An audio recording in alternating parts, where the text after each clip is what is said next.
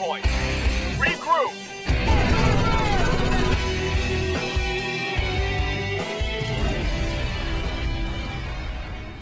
Você está ouvindo o TACMED, o primeiro podcast de APH de combate do Brasil. E nesse nosso primeiro programa, nós vamos comentar um pouco sobre a história do APH de combate em geral e, como sempre aqui conosco, Doc Manilha. Boa noite, Doc. Tudo bem com o senhor?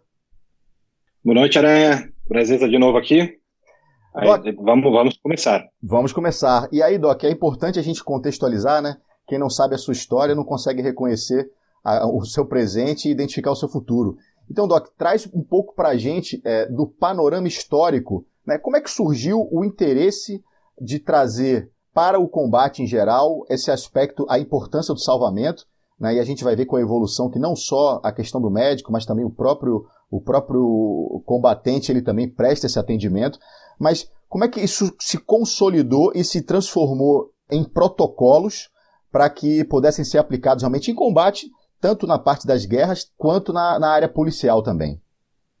Eu não vou voltar muito na história, porque senão a gente vai ter que voltar muito em várias guerras de vários eh, séculos atrás.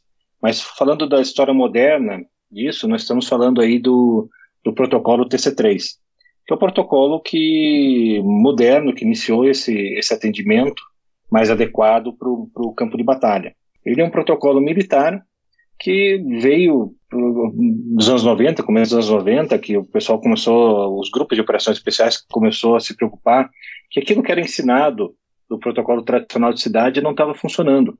Eles estavam atuando e estavam vendo que eles estavam perdendo vidas é, e que não estava sendo adequado esse, esse tipo de atendimento. Aí teve o grande impacto aí de, de Mogadishu, né, de 1993, e em 96 foi feito o primeiro protocolo, foi lançado o primeiro protocolo deles, o TC3, que modificava uma série de coisas. Foi escrito em conjunto, desde a comunidade de grupos de operações especiais a médicos, é, militares e da área, que poderiam é, que poderia melhorar a sobrevida do militar em combate.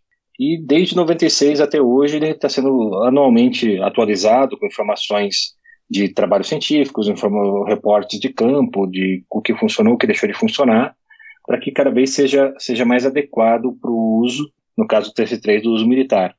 E o TC3 ele trouxe uma série de modificações, uma série de entendimentos e consolidou uma série de entendimentos para toda a comunidade médica operacional, né?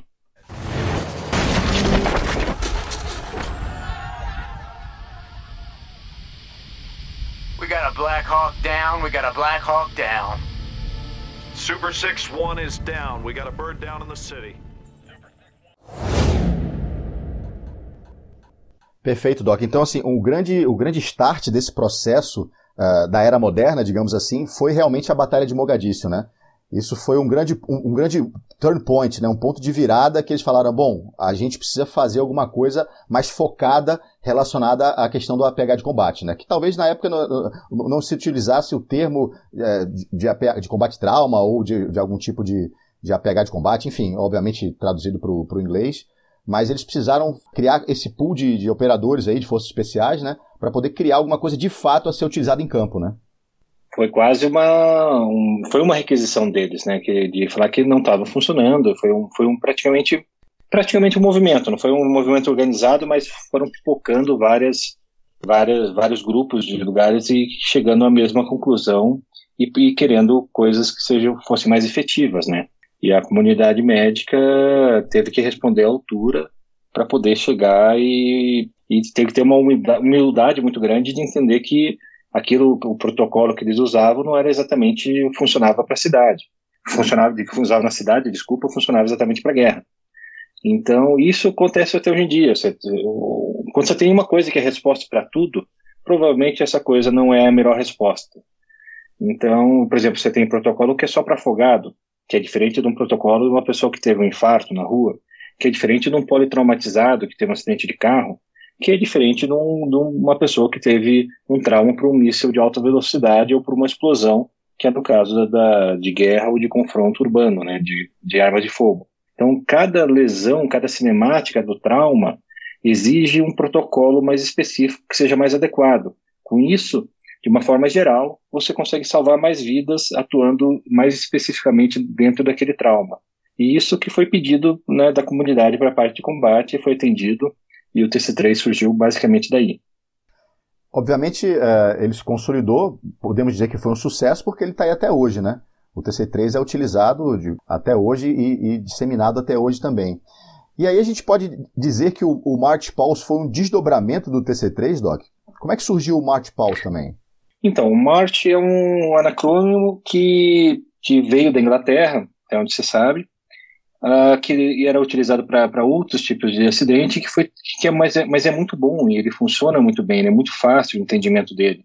Né? E daí, uh, os PJs, que são os Pararescue Jumpers, são da Força Aérea Americana, eles que fazem essa atuação mais forte de resgate uh, dentro, dentro das guerras ali, né? eles trabalham muito com helicópteros, eles são talvez o nosso Paraçar aqui, e eles começaram a, a, ver que eles poderiam melhorar um pouquinho, trabalhar um pouco em cima disso, né? E começaram a, a desdobrar um pouco o mnemônico e que de, de March, Soft, passou para March Pause, aí mudou um pouquinho mais, tem, tem outros desdobramentos ainda, mas o March Pause ficou famoso nessa história porque fizeram um trabalho e viram que 96% de todos os atendimentos é, eram muito bem cuidados se você fizesse o March Pulse e apenas 4%, se eu não me engano, é, saíam da, do que o March Pulse é, orientava a fazer.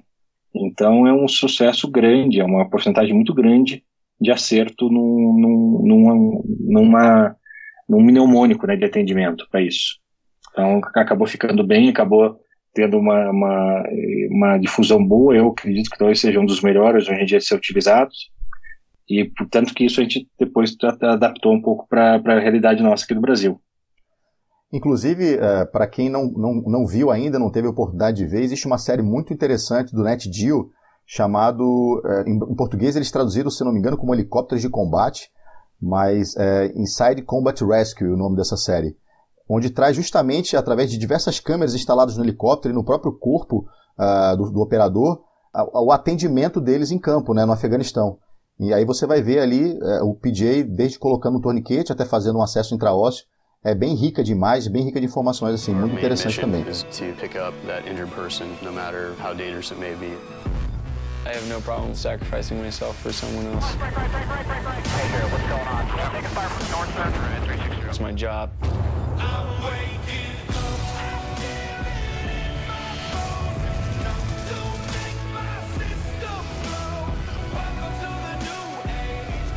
Inside Combat Rescue, Monday, February 18th at 10 on National Geographic. O PJ, ele é um, ele é um militar de combate que tem especialidade de atendimento médico, mas ele é um militar de combate muito bem treinado. Né? Ele consegue combater, ele é feito inclusive para combater e conseguir tirar as pessoas feridas de dentro de lá combatendo e atuando daí durante o transporte da evacuação médica, né? Então ele é um, ele é um militar muito bem capacitado, tanto para o combate como para o atendimento. É, na série isso é bem, é, apesar de não ter tanto combate, mas nota-se a preocupação deles com a segurança, nota-se a preocupação deles sempre, eles saem em dois helicópteros, um faz o resgate, outro faz, digamos assim, a escolta, né? E é, é, muito bom, é bem interessante também. Doc, caminhando um pouco mais no tempo, a gente chega aí nessa cronologia ao TECC, isso vai capilarizando para o mundo civil também. Como é que isso aconteceu, Doc? Então, uh, é, uma, é, uma, é uma mudança bem interessante, porque o TC3 uh, ah, ele é um protocolo que foi, foi criado e foi feito para a parte militar. Estamos falando de exército, marinha, aeronáutica e os marinas, no caso do, dos americanos. Então, ele, ele, funciona bem porque tem todas as evacuações médicas, é, certos procedimentos que você faz durante a evacuação, os conceitos de atendimento são conceitos militares, de objetivos e uma série de coisas. Então, uh, e daí aconteceu o quê? Eles, mas muito se aprendeu. As guerras ah, causam saltos de evoluções, todas as guerras. E na guerra do Afeganistão e, e, do, e do Iraque, a gente teve um salto de evolução na parte de atendimento muito grande, de entender linha de evacuação, entender uh, toda a parte de atendimento que funciona e que deixa de funcionar. Nesse, nesse quesito, a parte civil da, dos Estados Unidos quis trazer isso. Olha, já que a gente aprendeu essa parte médica do que é legal, do que funciona, do que não funciona, Vamos trazer essa parte médica para dentro do, da atuação civil, de ambulâncias e tudo isso. Só que eles, eles toparam com um problema. Qual foi o problema?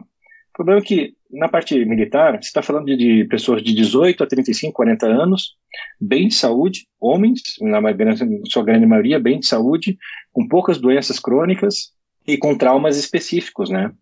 Uh, e com uma linha de atendimento rápida. Inclusive, né, tem coronéis que dão essa palestra que falam que era mais seguro você tomar um tiro no Afeganistão do que no próprio Estados Unidos.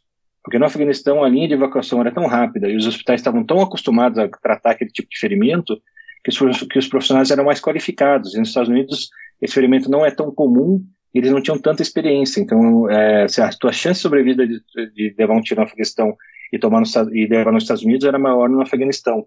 Então, toda essa experiência eles queriam trazer para a parte civil. Eles tiveram um problema grande, porque não é assim. Aí você tem, você não tem o atendimento, por exemplo, o tempo de trauma zero de atendimento, que nem eles tinham no, no, no, lá no Afeganistão. O que, que, é isso? É questão do, do que onde você for baleado numa situação de guerra, o teu colega está habilitado a te atender. Então aquele trauma maior, aquele sangramento maior, era estancado na hora. Na parte civil isso não acontecia porque tinha que esperar o, o, a, realmente a ambulância chegar para isso acontecer. Então, o tempo de trauma já era diferente. Outra coisa era a questão de, do paciente. O paciente era pediátrico, o paciente era idoso. As lesões não eram só de armas de fogo explosão, tinha lesão por queimadura, tinha outro tipo de lesões. Então, aplicar ipsis literis, o TC3, para a parte urbana, para a parte de cidade, de atendimento tradicional, não não não ia, ia não ia condizer com, com uma coisa adequada. Então eles tiveram que depurar aquilo que foi aprendido da parte médica e trazer isso, adaptar para o uso, uso dentro da cidade, dentro da, da parte civil. E que fizeram com, com, com, uma, com uma maestria muito grande. O trânsito da, da parte militar para a parte civil teve que ser feito adaptações para que a gente pudesse utilizar isso e conseguisse ser adequado. Então, a gente percebe, Doc, que com o passar do tempo, da evolução, há uma sempre deve haver uma contextualização daquilo que é criado por um objetivo X, mas quando ele é apresentado a uma nova realidade, ele precisa ser moldado e contextualizado àquela nova realidade. Tanto é assim que você tem também o TCC é, Law Enforcement Officer, né, é, voltado ao meio policial, né? Isso. Aí foram, foram pegos os conceitos desse TC3 e, e, e reduzido, simplificado para a utilização do policial. Porque uh, o, o, TCC você tem uh, toda uma ambulância de apoio para você, você tem outros profissionais te apoiando, telemedicina, uma série de coisas. E o policial não tem. Daí o policial, de novo, ele volta para o momento zero de trauma, porque ou ele está se atendendo ou o colega dele está tá atendendo ele, então o atendimento é muito rápido, o tempo de atendimento, e por outro lado, o que ele tem de material é aquilo que ele consegue carregar no dia a dia, que daí começa a ser muito menos do que, obviamente, que você consegue carregar numa ambulância. Então foi feita uma simplificação e uma adaptação uh, do, do TEC para o TEC Léo, né? E nas, nas andanças do senhor lá pelos Estados Unidos, Doc, uh, no dia a dia, numa rua e etc., é comum observar um policial, obviamente, com a sua arma de fogo e também com pelo menos um torniquete? Sim, é bastante comum. Uh, obviamente isso varia de cidade para cidade, de estado para estado, mas sim, de uma forma geral, sim, é bem comum, eles estão com bastante consciência disso. A ideia nossa ainda é trazer o, Bini, o Marcelo Bini, para conversar com a gente, que é um policial do Texas, foi, foi paramédico de guerra, para fazer um podcast com ele e ele consegue, consegue explicar isso com uma propriedade muito maior que a minha, mas sim, é bem, é bem comum. Eu achei interessante, Doc, só fazendo um link com, com isso que a gente está comentando aqui, até sobre a questão do Bini, eu lembro de uma foto do, do Marcelo Esperandio é, num, em Las Vegas, num cassino, né, na frente de um cassino, enfim, e ele comentava que os, os uh, vigilantes, digamos assim, né, traçando um paralelo bem grosso aqui com, com o Brasil, eles tinham a sua arma de fogo e também cada um deles utilizava um torniquete no cinto, né? Então não só para a segurança pública isso está bem disseminado lá fora, quanto até a própria segurança privada também já entende a necessidade de portar um torniquete, né? Sem dúvida nenhuma. A importância. De, porque você morrer por uma lesão facilmente resolvível, sabe? É, é, chega, chega a beirar a burrice, assim, sabe? Então, a gente fala que você precisa realmente ter conhecimento e você precisa ter o material para você poder atuar e salvar sua vida ou salvar a vida do colega. E aí chegamos ao Brasil e vamos, vamos startar esse processo quando o senhor entrou na academia de polícia, né, como médico e aspirante a ser policial.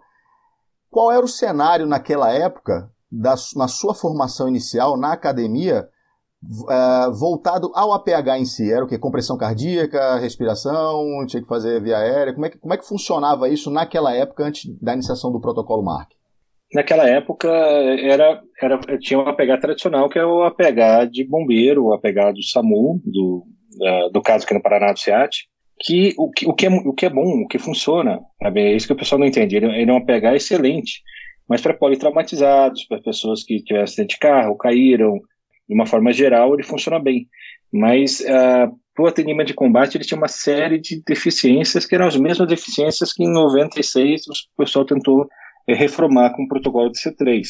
Então, uh, ele não era adequado e, e, percebendo isso, a gente conversou com a escola de polícia e na época eles foram, foram muito bacanas de abrir e a gente conseguir, além de dar o APH tradicional, que tem que ser feito, o policial, tem que ter que o policial uh, ou qualquer pessoa, a chance dele, dele, ter um acidente de carro é maior do que ele ser baleado. Então ele tem que, tem que aprender esse protocolo tradicional e tem que aprender o de combate também. Ele tem que saber fazer os dois. E daí na escola de polícia a gente conseguiu passar esse projeto e conseguia treinar todas as turmas que passavam, todos os policiais que passavam pela escola de polícia. Uh, 16 horas, uh, não, é, não era um, grande número de horas, mas já dava para ter uma noção básica do, dos policiais que eles conseguiam sair treinados para isso. Então já foi um grande, uma grande evolução a isso. E naquela época, de forma embrionária, o conhecimento ele vai se agregando com o tempo. O que que, o que, que você é, sugeriu para que fosse colocado basicamente num APH voltado a, ao policial? Lá atrás, lá naquele início. Ah, não. Lá atrás a gente começou com o TC3. A ideia nossa era, era, era a gente ensinava o TC3 naquela época na escola de polícia, porque era o que a gente acreditava que, que tinha, ia ter o melhor resultado. E com o tempo, com os anos passando, as turmas passando, a gente percebia que não tinha um. Eles começavam a não ter um resultado adequado de, de absorção de conhecimento, porque eles não conseguiam aplicar aquilo na vida real, porque o nível de conhecimento era muito grande para poucas horas, né, de treinamento, uh, para pessoas que não tinham a base de, de treinamento médico, então isso isso dificultava mais ainda. E a gente foi caindo muito para a questão do TCC Léo, né? E vamos ter que simplificar isso, vamos ter que simplificar, trazer aquilo que salva, vamos ter que começar a modificar e botar níveis de, de, de, de, de entendimento para a quantidade de horas de treinamento que a gente pode dar e para aquilo que e para a formação básica inicial do, do aluno. E aí nós começamos a trabalhar o protocolo MARC, né, que é um, o protocolo completo é o MARC 3 COF, né, que segue a mesma linha do, do March Pulse, só que além de adaptado para o uso uso no Brasil, ele é, foi traduzido e, além disso, ele foi contextualizado para a quantidade de horas e o entendimento que o policial, o entendimento básico que o policial tem da parte médica, né? Quando uh, o aluno se depara com essa dúvida, Doc, ô Doc, eu queria saber o seguinte, mas tudo bem, qual a diferença aqui do, do, do TC3 para o protocolo MARC que o senhor contextualizou aqui para o Brasil? Qual é a resposta que o senhor dá? para que ele consiga é, materializar né, e identificar esse tipo de diferença? A, a, atuação médica é a mesma. Conceitos médicos são os mesmos. A diferença é que nós apenas traduzimos eles, ou, porque para o policial já é difícil ele ter, uma, ter uma, um entendimento em inglês, ainda mais, é, isso de uma forma geral, né? Ainda mais é, numa situação de estresse, que a vida dele ou a vida do colega dele está em risco, né? Então ele precisa ter uma coisa fácil entender de forma fácil aquilo. Então a gente passou aquilo que era inglês para português e a gente eh, tirou algumas coisas que não tinham necessidade no, no, no, atendimento básico. Atendimento básico a gente fez o que é o Mark 1, que é o MARC, né? Então só tem um, por que Mark 1? Porque tem apenas um C. E esse C, diferente do Mart Pulse, que o C do Mart é circulação, o nosso C é calor. Por que, que a gente não ensina circulação para o policial é, que está tendo esse primeiro contato, o policial que não tem especialização? Porque ele não vai ter, ele não vai ter material para reverter. Por mais que ele, ele, veja a circulação e veja que o paciente está em choque, né, em choque por falta de sangue, ele não, ele não consegue ver, ele não tem material para atuar para reverter. Então isso só faz ele perder tempo na, na, na cena. É, perder tempo em cena é diminuir a chance de sobrevida do policial. Então, o que vai determinar a sobrevida dele é um primeiro atendimento de qualidade, né? E o tempo de evacuação para o hospital de referência para que ele possa resolver o que ele tem que resolver, o que foi destruído pelo, pelo trauma. Então, nesse caso, a gente tirou circulação porque circulação só ia fazer ele perder tempo. Ele não tem, a gente não tinha tempo primeiro para treinar ele para um acesso venoso, um acesso ósseo, nessas 16, 20 horas de treinamento iniciais. A gente não tem ele, uh, ele não vai carregar o material para poder fazer isso, né? Porque ele não tem, geralmente na, na grande maioria pelo menos não tem isso em condições para levar no dia a dia. Então a gente focou no que, no que, no que mata mais e numa evacuação priorizada para o hospital de referência. Isso funcionou muito bem, porque daí a gente deixou de ensinar uma série de coisas que ele tinha que aprender, que ele realmente na prática ele não ia usar, e para uma coisa que ele usar e focar mais e mais treinamento e focar em mais repetições para que aquilo seja absorvido de forma melhor na, no, na, parte básica. Daí, na sequência, a gente, a gente fez o, o Mark II, que é o Mark com dois Cs, aí um dos Cs, o último C é calor e o, C, o penúltimo C, aí é circulação, Aí esse, esse nível é nível para policiais que têm formações na área médica ou para policiais de operações especiais. É um curso que eh, vai pelo menos aí 15 dias de curso para que ele realmente consiga fazer o atendimento utilizando alguns procedimentos um pouco mais avançados de, de para manter o colega vivo. E o Mark III aí no terceiro C, que daí esse terceiro C é de cérebro, uma questão de avaliação de dano cerebral e uma série de coisas, mas a gente deixou um terceiro nível mais para médicos e para enfermeiras, porque tem que tomar algumas decisões que podem influenciar na, na piora, na melhora do paciente. Além do que, cada nível que passa, cada uma da, do M, do A, do R, do C, vão ganhando novas, novas opções de, de tratamento mais invasivas, conforme vão passando os níveis. Então a gente fez isso para a gente conseguir que realmente seja, seja, seja, seja atuante isso no Brasil pelo menos na, na, concepção que nós temos hoje em dia, talvez daqui a 20, 30 anos a gente esteja tão avançado nisso que isso fique obsoleto e nós tivemos, tem, tem, vamos ter que mudar, mas por enquanto, no meu ver, em todos os anos de experiência de ensino, é o que funciona melhor, desde ensinar o TC3, a, a ensinar a TEC, a, a mudar. A gente acabou fazendo uma, uma adaptação e uma um conceito diferente por níveis para que a gente consiga ter tempo de ensinar e ensinar coisas que realmente vão fazer efeito e que a pessoa guarde isso com ela por muito tempo. O que eu percebo, Doc, nas aulas que a gente uh, ministra sobre o Mark I, é que realmente, é, logo no início, é claro, para muitos é, tudo é novidade, mas a gente percebe que no final do treinamento, daquelas 16, 18, 20 horas, e claro, ele tem que botar em prática, treinar e etc, né? Mas está muito enraizado aquele conceito com os educativos, com a facilidade da, da, da, linguagem, com os exemplos práticos. E a gente sempre bate na tecla que é o seguinte: acreditem no protocolo básico. Infelizmente no Brasil, talvez, eu não sei se só aqui ou talvez em outros países também, quando a gente trata sobre algo básico, parece que é um tanto quanto pejorativo, né? Mas no protocolo não é de fato. É um protocolo simples que resolve e tem uma. A gente tem diversos exemplos, o senhor, certamente muito mais do que eu, apesar de estar no grupo participando, senhor deve receber diversos, diariamente, exemplos de, eh, de, de alguém que utilizou um toniquete, ou fez um preenchimento, ou usou um selo de tórax, alguma coisa do gênero, que está imbuído no, no protocolo Mark I e que resolve. Né? E é o básico que de fato resolve. E assim, a gente sempre diz nas aulas, acreditem no protocolo básico, ele realmente ajuda a salvar vidas. Né? Ah, isso já foi provado, mais que provado aqui pra gente, por vários, vários, vários casos de policiais e até pessoas é, que não são policiais que tiveram a chance de aprender o protocolo, que atuaram. Então a gente vê o, o quanto funciona, o quanto é, é fácil o entendimento, a absorção deles sobre o conhecimento. E, tem que, e, e na realidade, o, o que salva mesmo é, é, a gente fala assim, é o, é o básico feinho, mas é o básico feinho que resolve na hora do vamos ver. Na hora do vamos ver, você não vai lembrar de ser muito, muito fino, muito delicado nas coisas. Você vai fazer o básico feio, mas aquele básico feio que vai salvar a vida do colega. É o básico feio, simples que funciona, né, Doc? Exatamente. A ideia sempre foi essa. A ideia é trazer para ele, para isso, isso, isso obviamente aumenta muito a difusão de conhecimento. Uh, eu, eu consegui dar 16 horas, 20 horas de treinamento e ele sair com um treinamento adequado, que vai resolver grande parte dos casos dele, por ferimento de arma de fogo, e que eu consigo multiplicar isso muito e a difusão pelo Brasil é muito grande.